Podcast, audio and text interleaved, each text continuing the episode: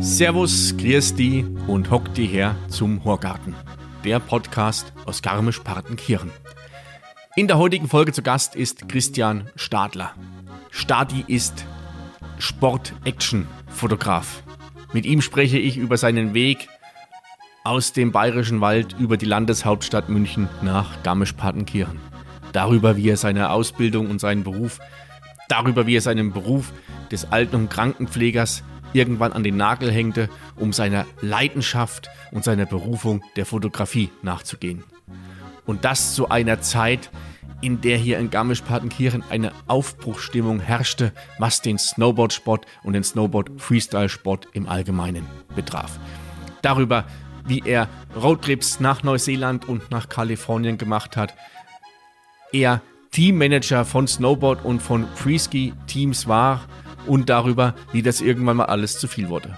Seine Zeit auf dem Jakobsweg und mit welchen Erkenntnissen und Begegnungen er wieder nach Hause zurückgekehrt ist. Christian ist ein super sympathischer Zeitgenosse, ein Mensch, mit dem es sehr schwer fällt, irgendwie ein Thema in der Tiefe zu bearbeiten, weil wir relativ schnell rechts und links von dem ähm, von diesem ganzen Thema abweichen. Ich hoffe, ihr könnt uns folgen und wir sind uns relativ sicher, dass wir irgendwann eine zweite Folge aufnehmen, um die Themen, die wir vergessen haben, ja auch noch weiter besprechen zu können. So, und jetzt wünsche ich euch viel Spaß beim Zuhören. Jetzt, liebe Leidern, sagt er, horch's gut zu, sagt er, Neuigkeiten, sagt er, gibt's grad nur, sagt er, was die Leute reden, sagt er, und was deren, sagt er, kind's beim Horgarten hören. Der heutige Gast im Horgarten ist aufgewachsen im bayerischen Wald in der Nähe der drei Flüssestadt Passau, dem Venedig Bayerns. Er suchte den Weg in die weite, große Welt und landete in Garmisch-Partenkirchen.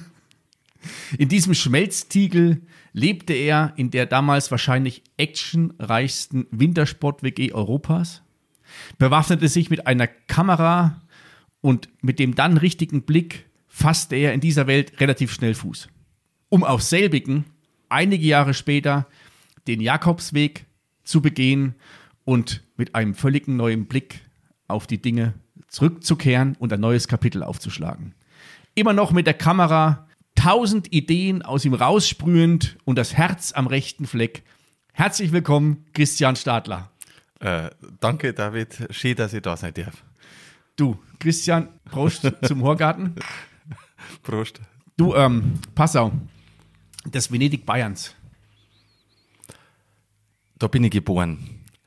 Da habe ich die sehr wichtige Zeit meines Lebens verbracht. Aber aufgewachsen bin ich in der Nähe, im südlichen Mittelpunkt des Bayerischen Waldes. Ah, okay, gibt es das auch noch, den südlichen Mittelpunkt des Bayerischen Waldes. Bei, genau, in einer, einer Granitgegend, ähm, tief im Wald. Also ich würde sagen, eigentlich ein bisschen Bullabü-Style. Okay. Ähm, viele, viele, viele Kinder, ein Dorf, ich weiß nicht, wie viele Bauernhöfe mit äh, Kuhställe und ähm, echt eine schöne Kindheit gehabt. Frei, völlig frei. Also so richtig so, ja, ich bin ja auch auf dem Dorf groß geworden und das ist ja mm, rückblickend aus der heutigen Sicht ist das das äh, schönste und gesegneteste, was, was du so haben kannst, gell? wenn du gehst raus zum Spielen und hast deine Spätzeln irgendwo im Dorf verteilt. Jeder weiß, wo du bist und dann kämpfst auf Ja. Nacht wieder warm und alles ist gut gegangen. Das stimmt, ja. Nein, das war echt schön. Habe ich äh, Glück gehabt, äh, bin ich dankbar drum. Ähm, und äh, nein, mag ich nicht missen. Also das war, war schön. Ja, und jetzt im, jetzt, jetzt wächst auf im, am, im, im südlichsten Mittelpunkt des bayerischen Waldes. und ähm, ja, bevor du den, den Weg nach Garmisch-Partenkirchen gefunden hast, da gab es ja noch ein paar, ein paar Stationen oder deine, deine Ausbildung war damals noch nichts, hatte noch nichts mit dem Thema Fotografie zu tun, oder? Na, überhaupt nicht. Das waren, das waren alles Zufälle im Leben. Also das war, ähm, ähm, mir hat's also schon, also ich komme aus einer äh, kinderreichen Familie, also ich habe vier Geschwister, wir sind fünf Kinder.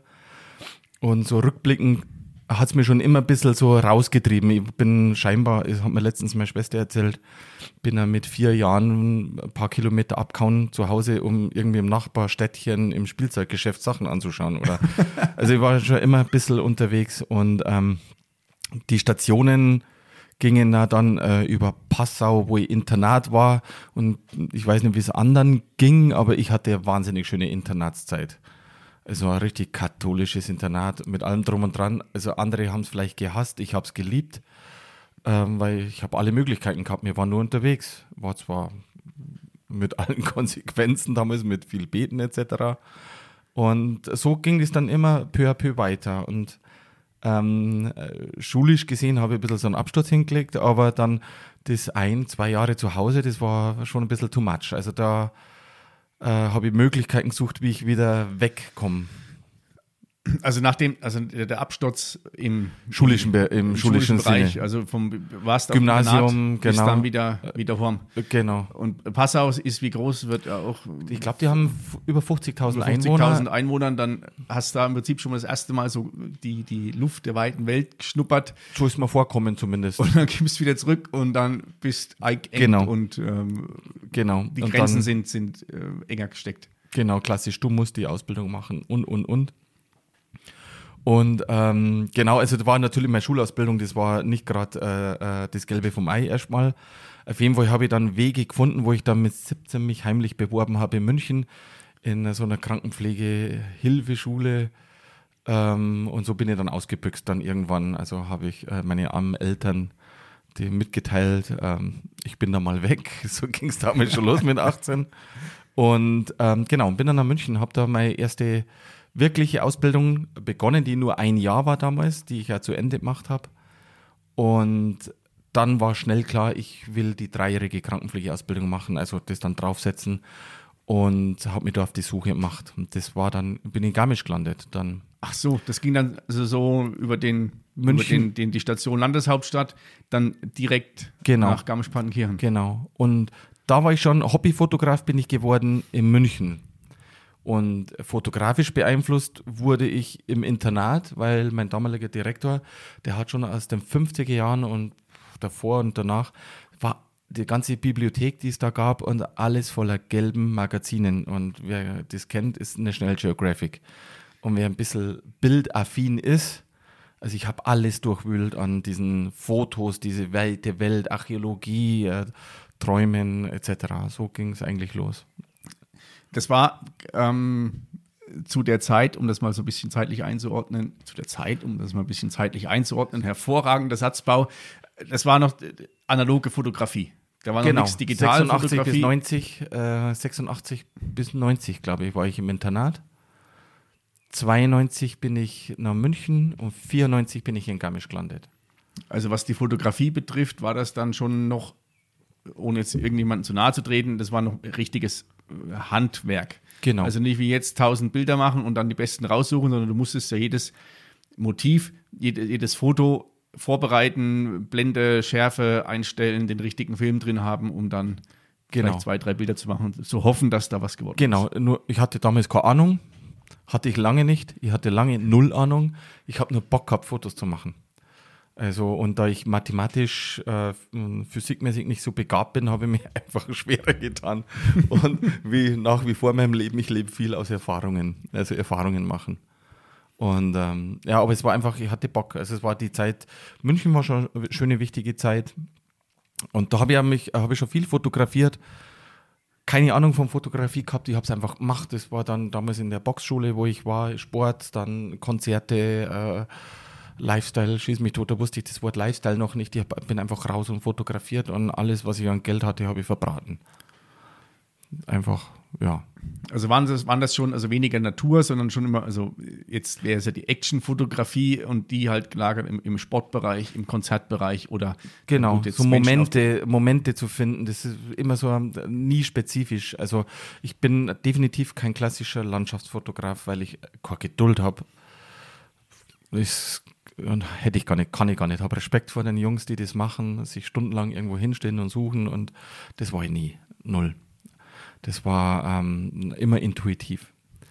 Und das hat sich Also, ähm, als du dann nach Garmisch-Partenkirchen gekommen bist, ähm, hast du ja zum einen die Ausbildung Genau, die Krankenpflegeausbildung Dann hier in also- Garmisch im, am Klinikum. gemacht, die drei Jahre und parallel dazu die, die Fotografie mit in einem Umfeld, wo sich ja alles rührt. Wo Menschen Genau. am Berg sind, wo sie Skifahren, Snowboarden, Klettern. äh, Genau, immer. also bin hier angekommen und dann im Klinikum war ja schon, waren ja alle, äh, glaube aus äh, ganz Deutschland die Zivis, die in Garmisch schon waren, waren ja auch wegen dem Snowboarden und Skifahren und Berggehen und Wandern und Gleitschirmfliegen waren ja in Garmisch. Dann die Pflegekräfte, die da waren, waren ja ganz viele äh, schon Snowboard- oder Skiaffin. Und die Leute, die ich da kennengelernt habe, das ging ratzfatz und ich war halt, äh, klar, mit, ich weiß gar nicht mehr, wie alt ich war, auf jeden Fall klar, du bist offen für alles und, und dann ist es in einem Satz passiert. Ich bin 94 angekommen und 96, glaube ich, hatte ich schon die ersten Veröffentlichungen im, im Snowboard-Magazin. Ach, ernsthaft? Also es ging dann so schnell, weil ähm, also die Garmischer Locals, die habe ich erst so ein bisschen nach und nach später kennengelernt. Also ähm, aber es ging schnell. Also es war dann irgendwie, ähm, ich, ich weiß es gar nicht mehr, es sind so Fragmente, die ich nur noch so zusammenbauen kann, aber es war die beste Zeit. Äh, ich war am richtigen Zeitpunkt, am richtigen Ort. Ähm, wollte Krankenpfleger werden, was ja, äh, was wirklich ein super schöner Beruf ist und aber die Fotografie und das draußen und dann das, Fotografie ist ja nur so, so ein Teil des Ganzen, weil es war das, die ganze Lebenseinstellung damals. Ähm, ja, Der, der, das, das, das Bild, welches dann im ersten Magazin, oder das erste Bild von dir, was im Magazin veröffentlicht wurde, war das dann wahrscheinlich ein, ein Foto aus deiner damaligen Freundesgruppe raus, wo ihr beim, beim Snowboarden wart? Ich weiß es war nicht mehr, das- wer es genau war. Ich schätze, das war ein Foto vom Andy Lehmann, einem sehr bekannten Garmischer äh, jungen Mann. Ähm, ich, oh, was der Andi oder unser geschätzter Pole, wie man ihn nennt, äh, der Andreas Sulzgruber. Ähm, auf jeden Fall, die Garmischer Jungs, die waren ja alle Weltklasse. Also, zu, also schon. Und ich habe mich am Anfang nicht getraut, die fotografieren zu dürfen. Also bis dass ich da mal rangekommen bin. Ähm, ich weiß es nicht mehr. Ich glaube, die erste Veröffentlichung war über den Lehmann Andi, ähm, der für seine Sponsoren was gebraucht hat. Und da hat es bei mir so ein bisschen geklingelt, so, hey, die brauchen ja Fotos. Also das bedarf. Und da bin ich dann, ähm, habe ich mir letztens auch bedankt beim Foto Schneider in Garmisch, ähm, weil da hat meine Karriere begonnen bei denen, wo ich dann Ah, okay. meine Dias abgeliefert habe. bin dann zwar, also äh, muss ich dann äh, sagen, bin dann nicht mehr zum Fotoschneider irgendwann, dann bin ich schon nach München in die großen Labore äh, gerannt mit meinen Sachen, aber ähm, da hat so begonnen, wo man dann also fünf Tage oder ich weiß nicht mehr, wie lange ich gewartet habe, bis dass die Bilder da waren. Schauen, sind die überhaupt was? Ich habe viel versaut. Ich habe einfach technisch lange keine Ahnung gehabt von Fotografie. Also sehr lange und habe nach wie vor Defizite. Also das Wie, wie hast du das dann draufgepackt, deine, also deine, deine Defizite? Das ist ja auch, ich weiß es nicht, ist Fotograf noch ein, ein, ein Beruf, den du erlernst? Oder ist es mittlerweile so, dass, dass du aufgrund der, der immer weiter sich entwickelnden Technik dieses Fotografieren ja erstmal als, als, als Vorgang an sich vereinfacht, bloß du trotzdem ja noch einen Blick brauchst für das Bild, für die Perspektive, beziehungsweise durch gerade im, im, im Snowboard oder im Skisport du ja auch dich in bestimmten Bereichen auch bewegen musst, um dann auch dahin zu kommen, wo die, wo die Sportler unterwegs sind. Das, also auf jeden Fall, in der, es ist deutlich leichter mit der digitalen Fotografie, dass man kapiert äh, und man sieht ja sofort das Ergebnis. Und wenn jemand äh, irgendwann kapiert hat den Unterschied zwischen Blende und Zeit, also mh, dann kann man ja fast schon fotografieren, sie jetzt jetzt doof an. Also es, eigentlich ist es recht äh, einfach, aber es gibt dann schon noch viel mehr Aspekte drumherum, die man beachten muss. Auf jeden Fall habe ich festgestellt, also ich äh, kenne wahnsinnig viele tolle, unglaublich talentierte Fotografen. Aber wenn jetzt, ähm, äh, also auf jeden Fall braucht man, also in der Art, wie ich fotografiere, Landschaftsfotografie ist wieder vielleicht was anderes. Auf jeden Fall in der Art, wie ich fotografiere, äh, ist so die, diese äh, soziale Kompetenz, glaube ich. Also in, in also ich, ich, ich äh, begebe mich ständig in neue Situationen, mit denen ich mit Menschen reden muss. Also irgendwie ist immer komplett neu. Und das habe ich über die Jahre dann schon gelernt, glaube ich. Ähm, und einen Bock drauf gehabt. Eigentlich geht es immer um Menschen oder Situationen.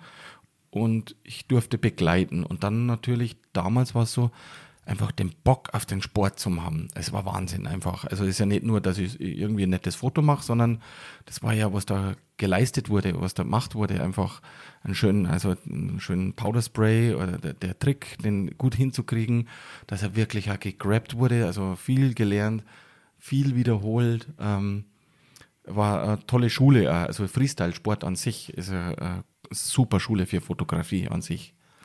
Also da warst du ja in dem, in dem, in dem Moment oder in, in dem Zeit, zu dem Zeitpunkt, als du nach Garmisch-Partenkirchen gekommen bist, da war ja diese, eine, so eine ganz, ganz äh, besondere Auf, Aufbruchstimmung, gerade was den, mhm, den Snowboard ja. und den Freestyle-Sport ja, anging. Auf jeden Fall. Also, wir hatten ja, im, im Horgarten war der, der Olli Debi mhm. ja auch schon zu Gast, mit, mit dem, ähm, unter anderem mit dem, mit dem äh, Sommercamp auf der Zugspitze. Genau, ja. Und das ist ja dieser Dunstkreis von den Personen, genau. die du gerade genannt hast. Und der, der Flo, vielleicht jetzt nicht als, auch, als ja. Snowboarder, allerdings war der auch in der, in der, in der, in der Bande mit drin, der, der Wanke Marco. Das war ja dieser ganze Haufen, der einfach gesagt hat, jetzt drehen wir hier mal nicht alles auf links, sondern wir machen mal das, was wir genau. cool finden. Und das hatte ich dann so, so reingesogen. Genau, also ich weiß, ehrlich gesagt, ich weiß, also ähm, vielleicht. Ähm, vielleicht ist das so ein Männerding, ich kann mich nicht an alles erinnern. so, also sind dann so Fragmente, aber mit dem Bonflo, weil du das gerade erwähnst, ich und der Flo waren die einzigen BMXer damals. Also es war ja noch, wir haben einen Skate Club damals gegründet und ich und Flo waren die BMXer, weil äh, ich wollte, ja, es war dann immer eigentlich Eigennutz, wie wir gedacht haben. Flo, ja, fällt mir ein. Also das äh, war eine super schöne Zeit. Marco, weil du das gerade erwähnst, also damals, glaube ich, hat er eine Dreadlocks oder irgendwie ähm, äh, in, in Devi Olli fällt mir jetzt gerade ein, wo ich den zum ersten Mal so oben am Berg gesehen habe und ich habe mir damals an die Garmischer nicht so rangetraut. Die hatten teils auch mal ein bisschen einen wilden Ruf. Ähm, habe ich so gehört gehabt, wenn man so die Spur von denen oder die Schanze von denen springt.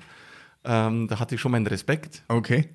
Und aber diese GAP 1328 Gang von damals, und es waren ja nicht nur die, sondern die Münchner waren ja da.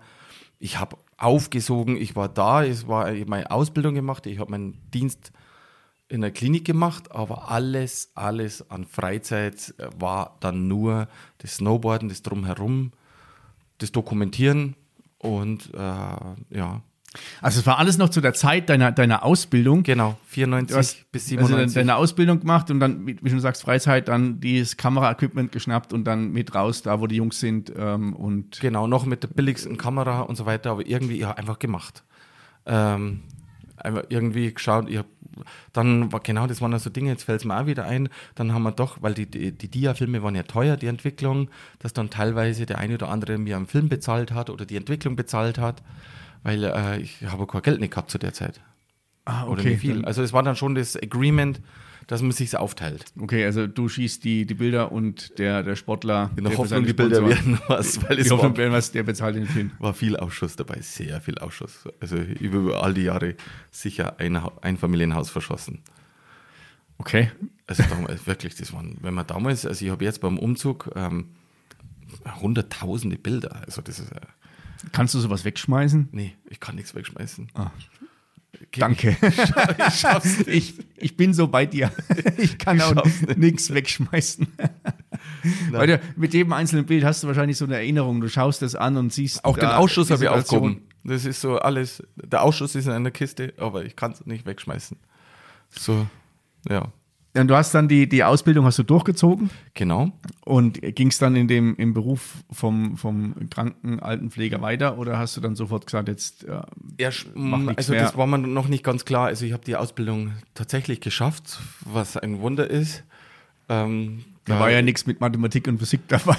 Nein, also war schon also ein Wunder, dass ich es geschafft habe und ähm, weil ich äh, nicht der fleißigste war, glaube ich. Aber ähm, ich habe es geschafft danach, ich weiß es nicht mehr im Detail, ich glaube, ich bin dann nach München erstmal gegangen, weil in Garmisch äh, konnte ich dann, die, also ich musste Zivi machen, das hat mir ein bisschen gestunken.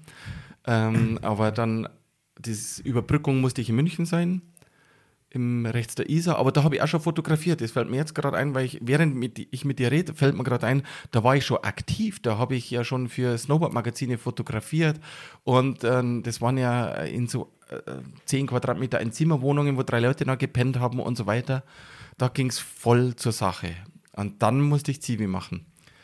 Und das war schwierig auf der einen Seite, weil ich irgendwie dachte, Gott, mir geht Zeit verloren. Ähm, da war ich dann bei Malteser in Garmisch und dann Kreisjugendring. Und jetzt darf man es nach so vielen Jahren sagen, ich habe den Kreisjugendring Spielmobilbus missbraucht damals um da haben wir schon die Filme in München ins Labor zu bringen, um die zu entwickeln. Es tut mir leid, aber ich habe nie einen Unfall gebaut. ähm, genau, das ist, war also eine wilde Zeit, genau. Und der äh, KJR wusste damals mit mir nicht viel anzufangen, weil ich, glaube ich, der erste Zivi war zu der Zeit und war dann halt Lichtmachhütte renovieren und keine Ahnung, wo ich unterwegs war und ähm, ja. Der Kreis Jugendring, um mal unsere Hörer ähm, abzuholen, die nicht aus Garmisch-Partenkirchen sind. Das ist eine, eine, eine, eine wie in viele Landkreise eigentlich so eine Organisation, die sich darum kümmert, vor allem also vor allem die Ferienzeiten, die Angebote schafft für Vereine, glaube ich. Ähm, ähm, irgendwelche Aktionen, Camps und so weiter. Also das ist schon eine gute Sache, die äh, es da gibt. Na, da warst ja du nicht, nicht, nicht ganz verkehrt am Platz, als jemand, der dann zu dem Zeitpunkt, ja, das der war, sehr genau. kommunikativ genau. ist, der aus dem, aus dem Sportbereich kommt und damit ja auch schon ja, Sachen handeln und, und organisieren konnte. Wäre ich in dem Bereich geblieben oder hätte ich nicht die Fotografie gehabt, dann wäre das vielleicht da, äh, hätte ich mich da mehr entfaltet. Aber ich glaube, ich war mit dem Kopf immer woanders. So, nur nicht bei der Sache, glaube ich. Also du warst mit dem Kopf bei der Fotografie und nicht beim und was nicht Thema. nur Fotografie, das war ja die Aktionen, die wir gemacht haben. Das war dann 97, das war dann 98 bis 99, genau. Und dann nach dem Zivi, dann kam der Punkt, wo mir klar wurde, da war schon, habe ich Veröffentlichungen schon gehabt. Da habe ich schon, äh, ich glaube, meine ersten Gelder verdient. Äh, so nebenbei, so kleine, äh, bisschen Geld. Und dann war äh, klar 99, ich mache mich selbstständig. Wie, wie, wie funktioniert das mit den Veröffentlichungen? Das, also zu der damaligen Zeit hast du da Aufträge bekommen nee, oder Magazine? Hast, Hauptsächlich Magazine.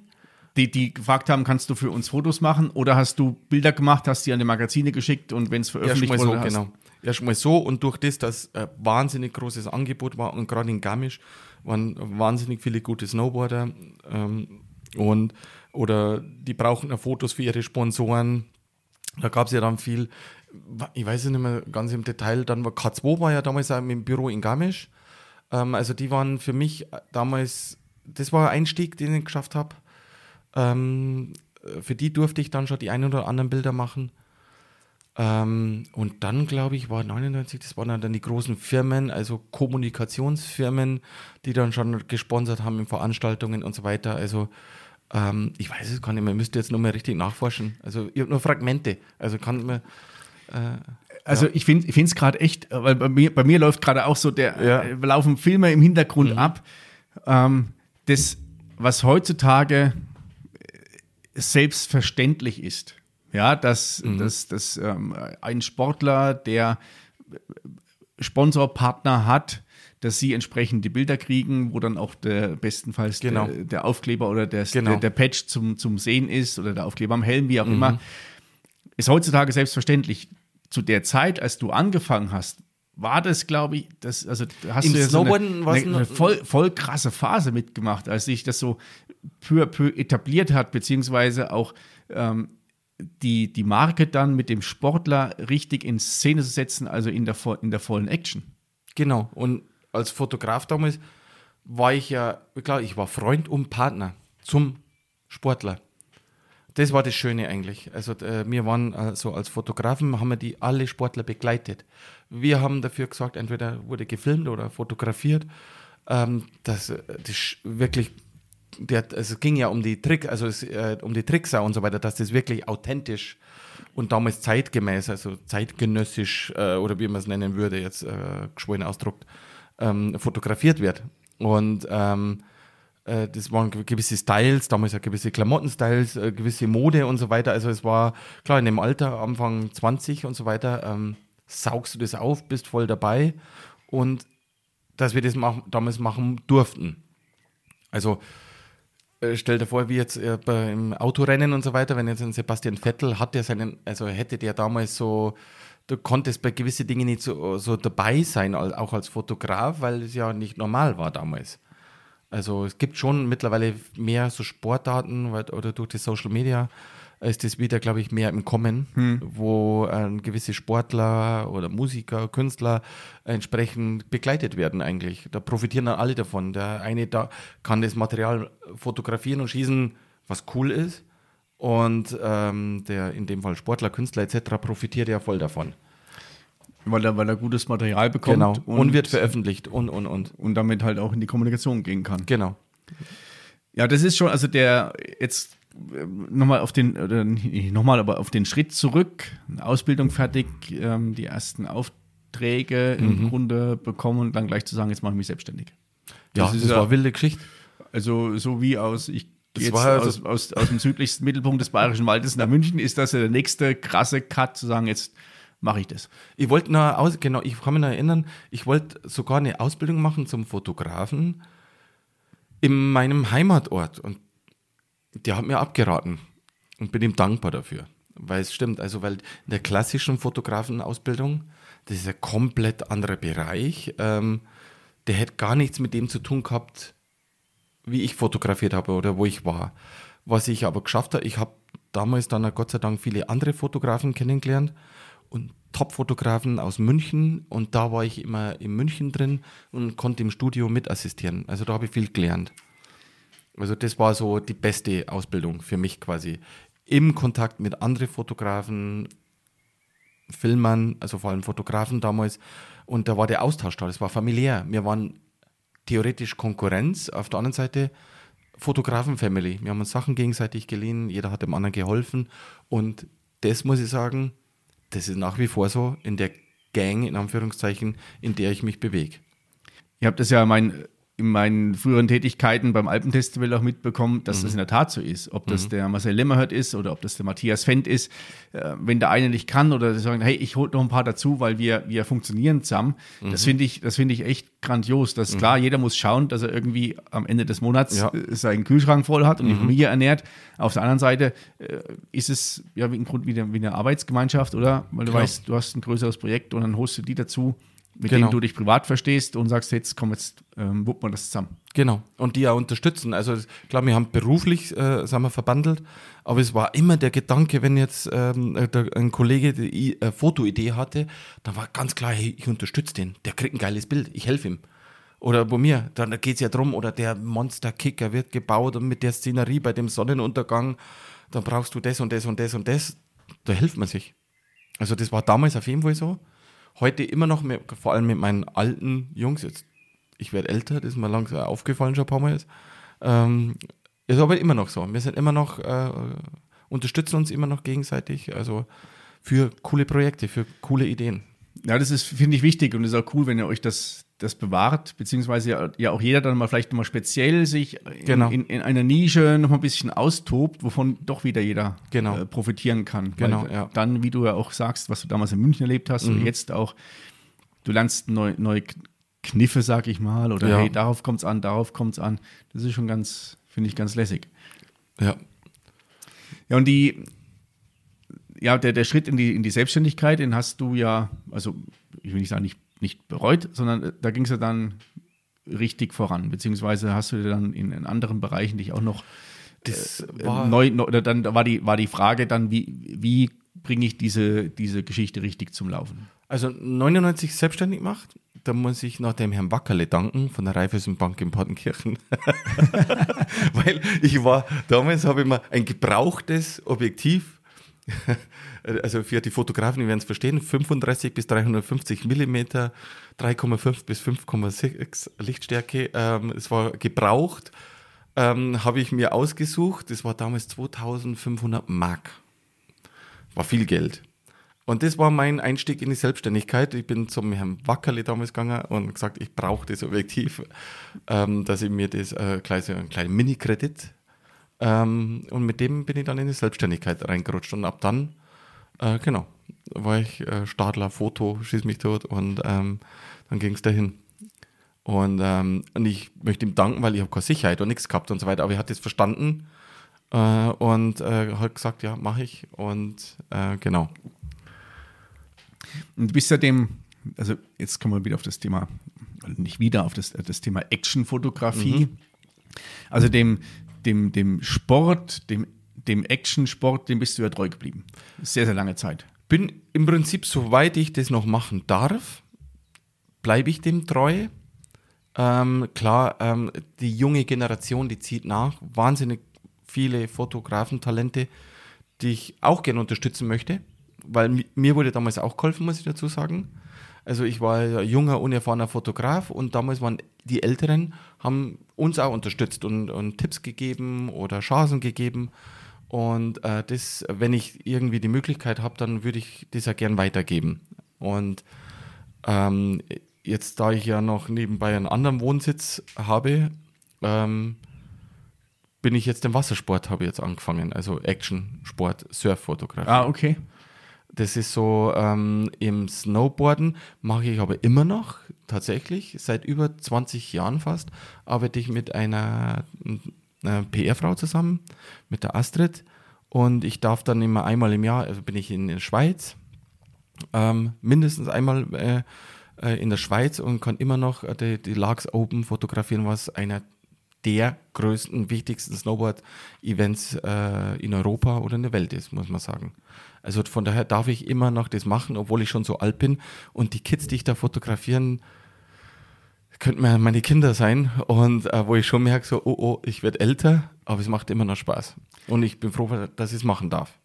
Na, ich glaube, wenn du den, den, den Spirit einfach spürst oder auch die, die Freude äh, merkst, und du hast ja dann auch gerade jetzt, wenn du bei den Larks Open bist und äh, dann mal zurückschaust auf die, auf die Sommercamps, die Entwicklung in dem Sport ja auch miterlebt die ja, ja neben der genau. technischen Weiterentwicklung, der Weiterentwicklung der, der Kicker, ähm, der Weiterentwicklung der Sportler auch für die Fotografie eine unwahrscheinliche ja. äh, Entwicklung ja. bedeutet. Ja. Ähm, vielleicht auch mal, ihr werdet das auf jeden Fall in den Show Notes sehen oder auch bei Instagram. Der Stadi wird mit verlinkt und da könnt ihr auf seinem äh, Instagram-Account oder auf der Website seht ihr mal das, was er fotografiert, beziehungsweise spürt ihr auch so ein bisschen, wovon er gerade spricht, wenn ihr diese Bilder seht. Gut, da muss ich die Webseite nochmal updaten, die ist gerade under construction. dieser, dieser, Pod, dieser, dieser, Podcast hat kein Ablaufdatum. Okay, also, ja. Na, okay, ja, stimmt, ja. Damit entsteht jetzt kein Zugzwang. Ja, es, ein paar schöne Buddel sind schon unterwegs. Ein paar und ja. Die, die Snowboard-Action-Fotografie war ja das, mit dem du groß geworden bist, mhm. beziehungsweise groß geworden hört sich so, so, so ein bisschen äh, hochtrabend an, wo du dein, wo du Fuß gefasst hast, wo du dann auch dir sicher warst, du kannst es, du hast deine Aufträge gehabt, mhm. du hast mit den Sportlern dich ähm, verstanden, beziehungsweise mhm. konntest mit ihnen auch zum Teil mitfahren. Wie, wie kam es dann dazu? Oder wann war der Zeitpunkt, als du dich dann, ich sag mal, breiter aufgestellt hast für andere Sportarten und äh, andere Tätigkeiten? Ähm, also es war nie bewusst irgendwas zu machen. Das war wirklich, also ich konnte, ich kann nicht behaupten, dass ich irgendwas bewusst geplant angegangen bin. Ich bin tatsächlich so immer reingefallen und da hat sich das, jeder Tag war neu. Und das war auch, weil das gerade jetzt eben diese, dieses Aufstellen, das war nicht nur Snowboarden, das war, ich weiß die Jahreszahlen jetzt nicht mehr auswendig, es war damals in Garmisch ja nicht nur die Snowboard-Szene, so ein Friski, wie, wie wir es heute kennen, ist damals ja auch mitgewachsen. Da war ja auch damals das Friski-Magazin, da war damals der Breitoni, der Marc Trautmann und so weiter, die das Pauschers-Magazin und so weiter damals mit aufgebaut haben. Da war ich ja auch noch, also habe da noch Fotos geliefert.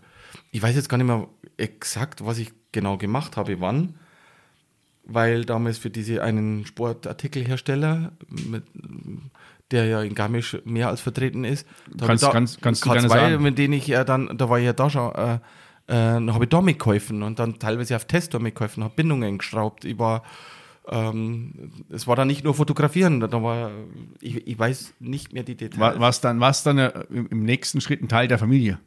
Genau. Genau, und mein, während du jetzt mich fragst, fällt mir erst langsam wieder alles so ein. Und während ich spreche, fällt mir wieder was ein. Und wahrscheinlich habe ich 100 Sachen vergessen. Aber das war dann wirklich so, das war nie ein Plan. Es hat immer alles das andere er ergeben.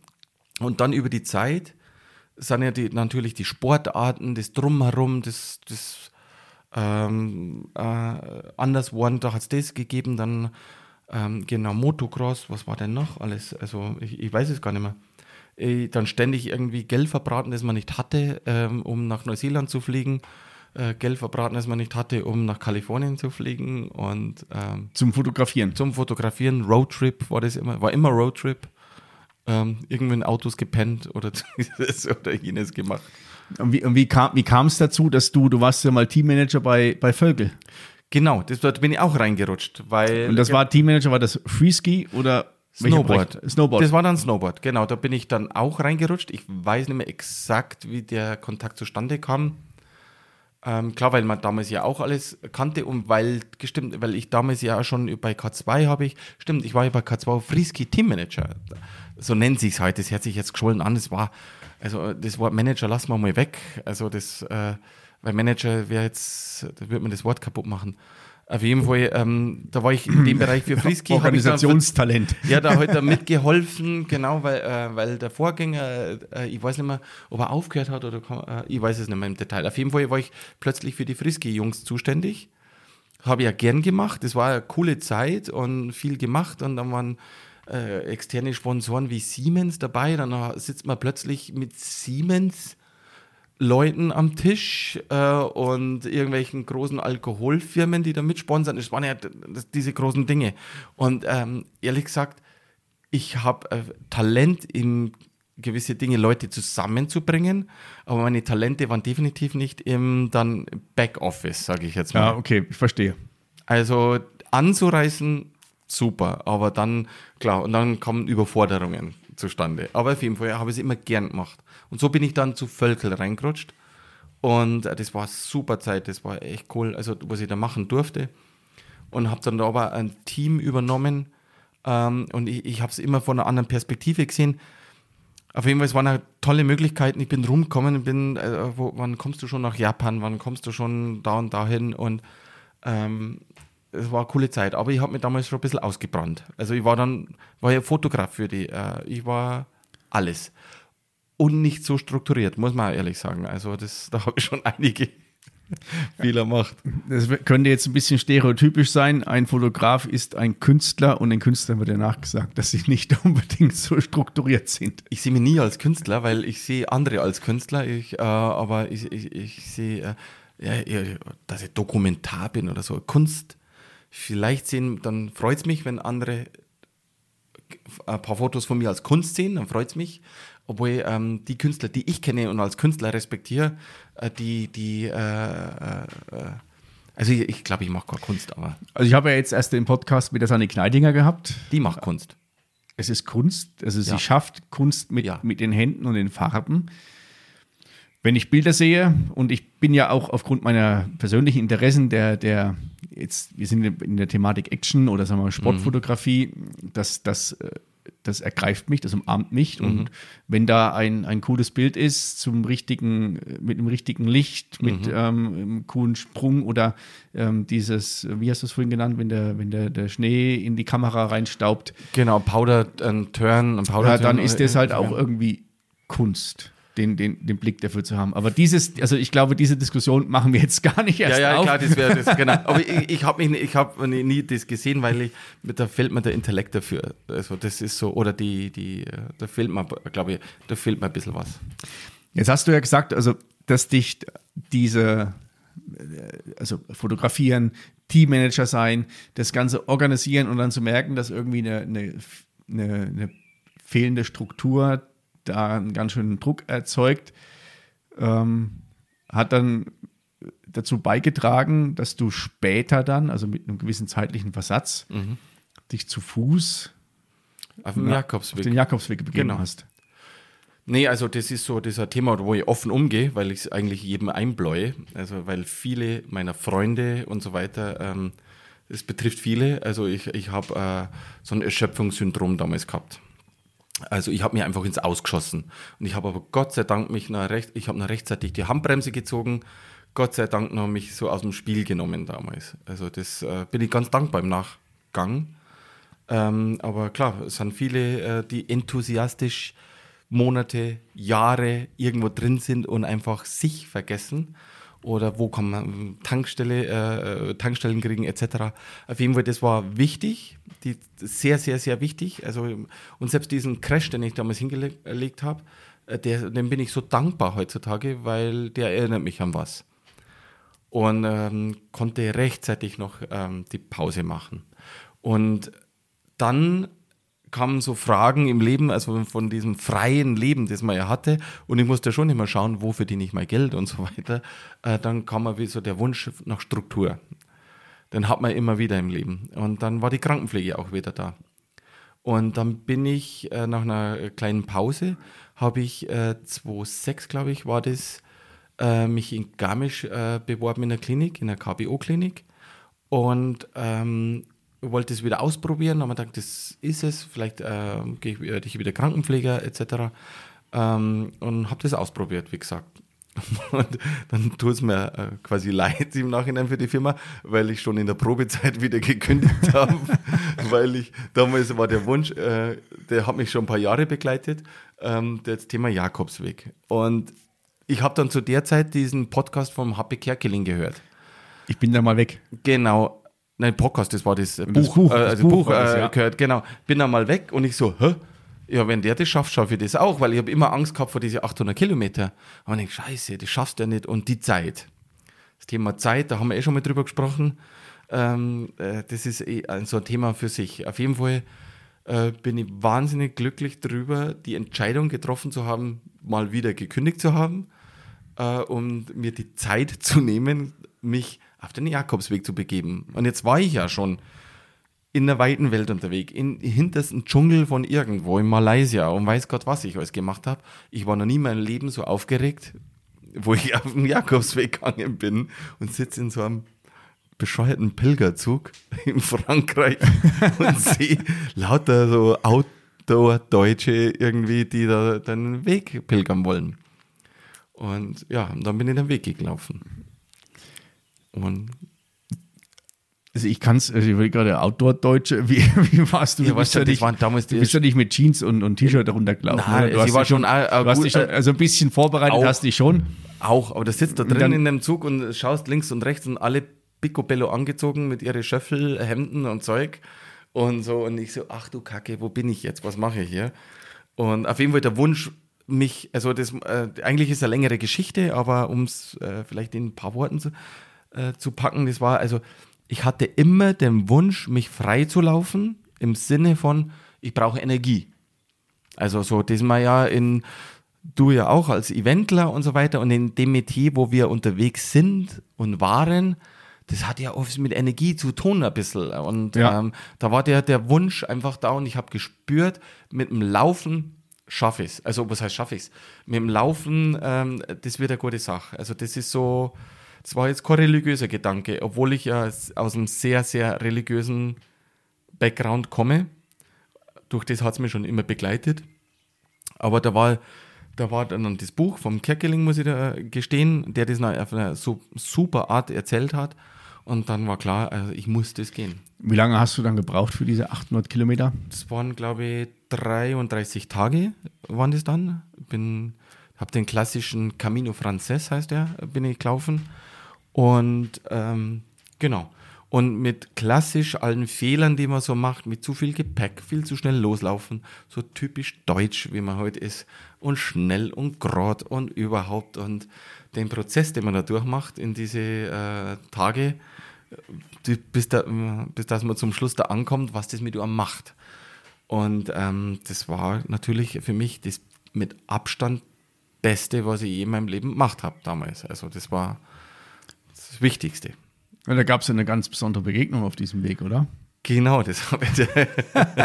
ja, ja, das war ja, ich bin ja als äh, wirklich ähm, ähm, ja, glücklicher Single oder wie immer oder wie er heute damals war, also losgelaufen. So, ähm, mir wurde zwar schon, bevor ich losgelaufen, äh, losgelaufen bin, gesagt, ja, Stadi, da bringst äh, Spanierin mit oder irgendwie. Da haben schon ein paar irgendwelche Sprüche loslassen. Und ähm, das war mir wirklich, wirklich nicht äh, auf der Agenda gestanden. Auf jeden Fall, wie ja viele wissen oder die meisten wissen bei mir, habe ich da meine Frau kennengelernt. Auf dem Jakobsweg. Und ähm, ja, das ist eine ganz coole Geschichte eigentlich. Seid ihr denn den Weg ein, ein Stück zusammengelaufen oder war das eine Kurzzeitbegegnung und dann irgendwie Die, sich wieder ich habe sie in der Mitte ungefähr vom Weg immer wieder gesehen und das Schöne am Jakobsweg ist, muss ich, kann ich jedem empfehlen, es ist brutal unverbindlich. Du triffst Leute, du hast eine wunderschöne Zeit, du hast einen Horgarten mit denen, trinkst eine halbe oder zwei und sagst dann danach Buen Camino und ciao. Dann siehst du die Leute nie mehr wieder oder den nächsten Tag wieder, dann nach drei Tagen wieder. Und du triffst da auch einen Haufen Deppen, aber du triffst einen Haufen gute Leute. Also das, das ganz normale Leben. Das macht dich auch nicht heiliger, der Weg, überhaupt nicht, aber er lässt dich Dinge mehr annehmen, also um es so auszudrücken. Und so habe ich dann meine Frau auch, äh, so in Mitte des Weges kennengelernt, immer wieder gesehen. Sie hat meint, sie sagt mir heute, ich war damals schon irgendwie, war ich so, habe ich ein bisschen so geschaut und irgendwie, ich sage, nee, das stimmt überhaupt nicht. Ich war nur nett und freundlich und wollte nur irgendein Pflaster hergeben, was sich am Fuß verbunden hat und war dann gleich wieder weg. Und äh, war halt auf der Rohrs, auf Borisch gesagt. Und äh, genau, und so hat man sie immer wieder gesehen. Und ähm, zum Schluss haben wir uns aber auch verloren gehabt. Dann die letzten acht Tage äh, wusste Ah, okay. ich nicht, wo sie ist. Äh, und ich bin alleine äh, nach Santiago gelaufen und sie auch. Und ähm, das ist jetzt ein bisschen so quasi das Romantische, sage ich jetzt einmal, weil ich wollte eigentlich zurück, habe aber gedacht, so, na, warte ich halt noch einen Tag, vielleicht sehe ich sie nochmal. Und sie hat sich gedacht, meine, vielleicht sehe ich ihn nicht mehr, aber sie ist dann den Tag davor 40 Kilometer durch den Regen gelaufen, und, weil sie sich gedacht hat, vielleicht ihn nochmal. Wow. Und ich bin den nächsten Tag dann, also das ist dann äh, vor die Kathedrale in Santiago und da ist sie da gestanden und da bin ich dann hingelaufen, habe ihr Handnummer und seitdem sind wir zusammen. das ist ich so, fasse mir gerade mit meiner rechten Hand Das ans so- Herz, weil es echt herzerweichend ist. Das ist, das ist wie im Film. Das war ein bisschen, äh, ja, schon kitschig ein bisschen. Ja. Aber du bist kitschig, wenn du- Schön kitschig. Ja, lauf mal so viele Kilometer, da bist du, da, da, da öffnest du dich. Das ist so, ähm, na, und das ist dann so passiert und hab's zulassen. Das ist schön. Genau. Und ähm, ja, das ist, äh, das hat komplett alles verändert, muss ich dazu sagen. Im Positiven. Es hat also familiär bei dir einiges verändert. Familie, ja. Hat, ähm, um nochmal Werbung machen für den Jakobsweg. Also ich kann nur jedem das raten, weil ich habe, wenn ich nur dran denke, kriege ich Energie. Also das ist ein Wahnsinn. Also das ist das Beste, was man machen kann. du, hast es, du hast es ja schon im Vorfeld gesagt. Wenn wir auf das Thema Jakobsweg kommen, dann Musst du mich bremsen, weil sonst fange ich an. soll ich ihn bremsen. Vielleicht machen wir noch eine Sonderfolge Jakobsweg. ich biete auch Führungen an mittlerweile. wir, brauchen, wir brauchen keinen Tinder, es gibt einen Stadi auf dem Also, da, Treff- da lernen sich tatsächlich viele Leute kennen. Es trennen sich aber viele da. Vor allem Pärchen. Das glaube ich. Das glaube ich. Ich habe viele Jahre beim Transalpine Run im Streckenteam mitgearbeitet und ähm, das ist ja auch so ein Teamwettbewerb, der über Ja. die Alpen führt. Ähm, da fällt die Fassade bei vielen. Ja. Und entweder schweißt es ganz eng zusammen Genau. oder es wird dann ein, Genau. ähm, ja, äh, das Band wird zerschnitten und es ist nicht Genau. reparabel. Aber mei, ist ja auch gut. Dann weiß man, wie man dran woran ist. du bist. Genau. Äh, nach dem Jakobsweg gesetzt werde ich mal wieder ein bisschen unromantischer mit der das Thema Fotografie spielte trotzdem noch weiterhin eine Rolle und ähm, Ja, ich habe damals schon dokumentiert. Das war dann schon, das mit Kamera, also mit kleiner Kamera und so weiter, bin ich losgelaufen und habe fleißig fotografiert am Jakobsweg.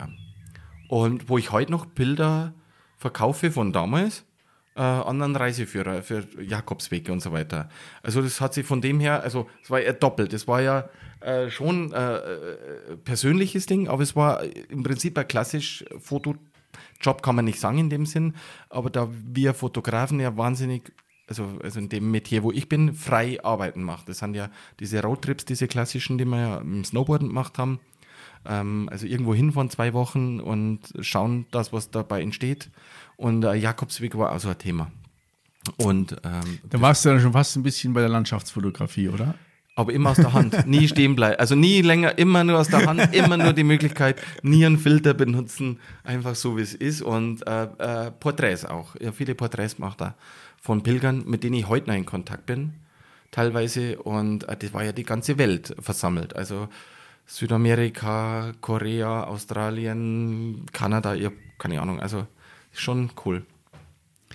Also es ist gerade, so- also ich merke jetzt gerade, dass das Thema Jakobsweg bei dir Das, unwahrscheinlich das Thema, viel ja, äh, eins der Themen. Power erzeugt und ich glaube, das ist auch die, die, die Energie, die du dir immer wieder abrufen kannst, wenn es Mhm. um, um deine Jobs geht, beziehungsweise auch du, du pendelst ja ähm, zwischen Garmisch-Partenkirchen und, Und Spanien und mittlerweile, Spanien, genau.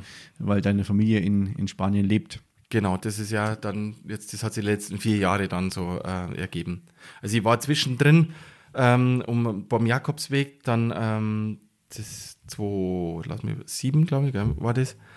Ähm, genau, und dann ähm, meine Frau, also die ja dann nach Spanien, also es war auch so ein klassisches Hin und Her. Und ähm, ich nicht gewusst, wo gehöre ich denn eigentlich hin im Leben. Und dann auf jeden Fall ähm, sie nach Spanien, äh, nach Gamischa gezogen ist, wo wir da eine schöne Zeit hatten ähm, ich fotografisch Gas gegeben habe zwischendrin immer wieder. Aber immer wieder habe ich gelernt, es ist ein bisschen sehr, sehr unorthodox, was ich mache. Manche finden es vielleicht ganz lustig, was ich mache, und manche finden, denken sich, der hat einen Schatten. Aber ich habe äh, öfter in Klinik, äh, war ich dann in der Klinik. Ich war genau Honorarpfleger damals. Damals ging das noch. Das war dann doch wieder nicht möglich und dann war ich teilweise angestellt.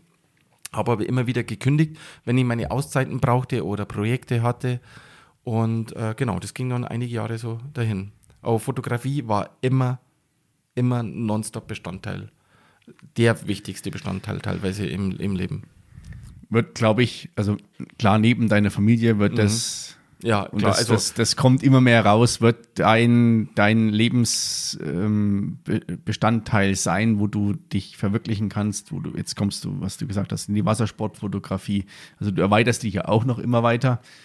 genau, ja, du genau. erweiterst dich auch noch mal weiter. Was sind denn das für Sätze heute? Also du, also du, ähm, du entwickelst dich ja dahin auch mal weiter, bist oder bist neugierig nach, nach neuen Sachen, weil das auch wieder eine andere ähm, Herangehensweise erfordert, oder? Das Eigentlich Ganze nicht, zu machen. eigentlich gar nicht äh, anders. Eigentlich ist alles so, wie ich es immer kenne, nur neue Leute. Ich lerne wieder, ich baue gerade, also ähm, äh, das ist fürs Finanzamt, also ich bin mehr als 185 Tage im Jahr in Garmisch und hier steuerpflichtig, muss man so sagen. Nee, also das, äh, ich baue, also wir sind ja vor ähm, vier Jahren nach äh, Spanien gezogen, ähm, um ein Generationenprojekt zu machen, weil meine Frau sich um die Eltern kümmert. Ah, okay. Und also das hat sich über die Jahre so rauskristallisiert. Davor muss ich sagen, leider in, äh, in Garmisch hätte ich Depp vor 15 Jahren mir was gekauft, dann wäre es vielleicht anders geworden. Auf jeden Fall bin ich heilfroh um die jetzige Entscheidung. Und ähm, genau, und ich wollte eigentlich ähm, jetzt bald den Schritt geschafft haben, voll nach Spanien zu ziehen.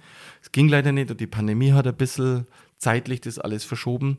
Das heißt, ich muss hier noch ackern und Geld verdienen um irgendwann den Sprung komplett nach Spanien zu schaffen. Und, aber ich werde immer verbunden sein mit Garmisch. Also das wird, das ist auch so, also das fällt mir auch immer mehr auf, so wie es dir auffällt, wo wir vorhin drüber geredet haben. Den Garmisch werde ich glaube ich nie richtig abgeben könnte, können. Und ich darf ja schon seit vielen Jahren äh, Gapa-Tourismus äh, begleiten fotografisch, wo ich echt froh bin und stolz bin, dass ich es machen darf. Und bin auch schon immer so, stellt euch vor, ich wohne in Ehrwald. Das ist ja EU-mäßig ja nichts anderes. Und versuche ja gerade irgendwie das so aufzubauen, damit ich hoffentlich vielleicht nicht den einen oder anderen Kunden verliere, den ich ja hier gerne betreue, solange ich darf. Ja. Und ja, das ist so ein Thema. Also gerade momentan bin ich nach wie vor viel zu viel hier, leider. Schön, also bin gern hier, aber ich habe natürlich einen Sohn in Spanien, Frau in Spanien etc. Ähm, aber es funktioniert gut. Also ich, habe den Rücken frei von meiner Familie, muss ich sagen. Also ich habe Gott sei Dank äh, keinen großen Druck und kein schlechtes Gewissen, was sehr schwerer machen würde. Also was, was mir gerade auffällt, oder das fällt mir, oder nicht, was mir, was mir im Moment einfällt, für mich warst du schon immer, der Stadi ist der Stadi, Fotograf und Vogel, wo der Hund. Und für mich warst du immer gesetzt, Stadi ist aus Garmisch-Partenkirchen. Und als ich das erste Mal gehört habe, dass du gar nicht aus Garmisch-Partenkirchen bist, hat es mich so gerissen. Ich so, das kann ich mir gar nicht vorstellen, das gibt's doch. Ich bin nicht zugerostet, so Ja? wie du. Wir sind zugerostet. Also wir sind halt vom, vom selben ähm, Virus Ich habe infiziert. Migrationshintergrund. Und als Niederbayer hast das manchmal nicht ganz leicht hier. Aber ne, alles gut hier. Ja, Stadi, jetzt schaue ich mal so ein bisschen auf die Zeit. Wir sind schon weit vorangeschritten. Ich glaube, wir könnten noch Stunden Mhm. reden, zumal wir die actionreichste Wintersport-WG auch noch nicht erwähnt haben. Ja, genau, das haben wir äh, Das- heute heute gezeigt, ja, genau. Das ist unser Cliffhanger zur nächsten, zum nächsten Gespräch. Gut, ja, gibt so viel zum Reden, aber mit alle deine, deine, deine äh, Gesprächspartner, das ist ja Wahnsinn, was da zu reden gibt hier, gerade in Garmisch. Das, Mit den das Themen. hört zum Glück und hoffentlich nicht so schnell auf. Ja. Ich habe ja zum Abschluss ähm, für meine Gesprächspartner immer ein, ein, ähm, ja, eine Art virtuelles Geschenk. Und Okay. zwar ähm, kriegen, kriegen ja die, die Episoden, haben ja einen Episodentitel Mhm. und sie haben eine Episodenbeschreibung. Den Titel behalte ich mir vor und die Beschreibung äh, darf mein Gast beisteuern. Das Oha. kann ein, kann ein Lebensmotto sein, das kann ein Slogan sein, das kann einfach nur eine Aussage sein. Und das ist jetzt überlassen. Oh, jetzt trifft mich. Gott, da bin ich ja immer ganz schlecht in sowas. Aber weil wir gerade jetzt zum Schluss beim Jakobsweg waren und da gibt es diesen berühmten Spruch vom Jakobsweg, der heißt Buen Camino. Das heißt einfach nur guter Weg. Und ich finde es so schön. Und das war eins der Dinge, weil es so unverbindlich ist. Ich, jedem, den man so trifft, kann man einen guten Weg wünschen. Es ist natürlich Spanisch, ist jetzt nicht Borisch, aber ähm, ja, das äh, ist mir gerade so in den Kopf gehängt. Also das muss ich jetzt, das nicht mehr. Ich glaube, nach dem Gespräch ist es ein sehr äh, würdevoller und ähm, richtungsweisender, ähm, richtungsweisender Beitrag oder eine Beschreibung. Stadi, lass uns nochmal anstoßen. Dankeschön, Geld Gott. Schön, dass du da warst im Horgarten. Danke, dass ich da sein darf, durfte. Prost. Mai, war das ein schöner Horgarten heute. Ich hoffe, es hat euch gefallen. Und wenn ihr mal in einer Situation seid, in der ihr euch erdrückt fühlt oder nicht auskennt, dann nehmt den Jakobsweg und wenn der zu weit weg ist, dann macht einen Spaziergang. Einen Tag, zwei Tage, einfach vor der Haustür und lasst mal die Dinge auf euch wirken. Und wenn ihr Bilder einfangen wollt, dann schnappt euch eine Kamera und fotografiert euch oder eure Freunde bei dem, was euch Spaß macht. Glaubt an euch und buen camino. Sie. Guten Weg. Servus, pfiat euch, bis zum nächsten Mal.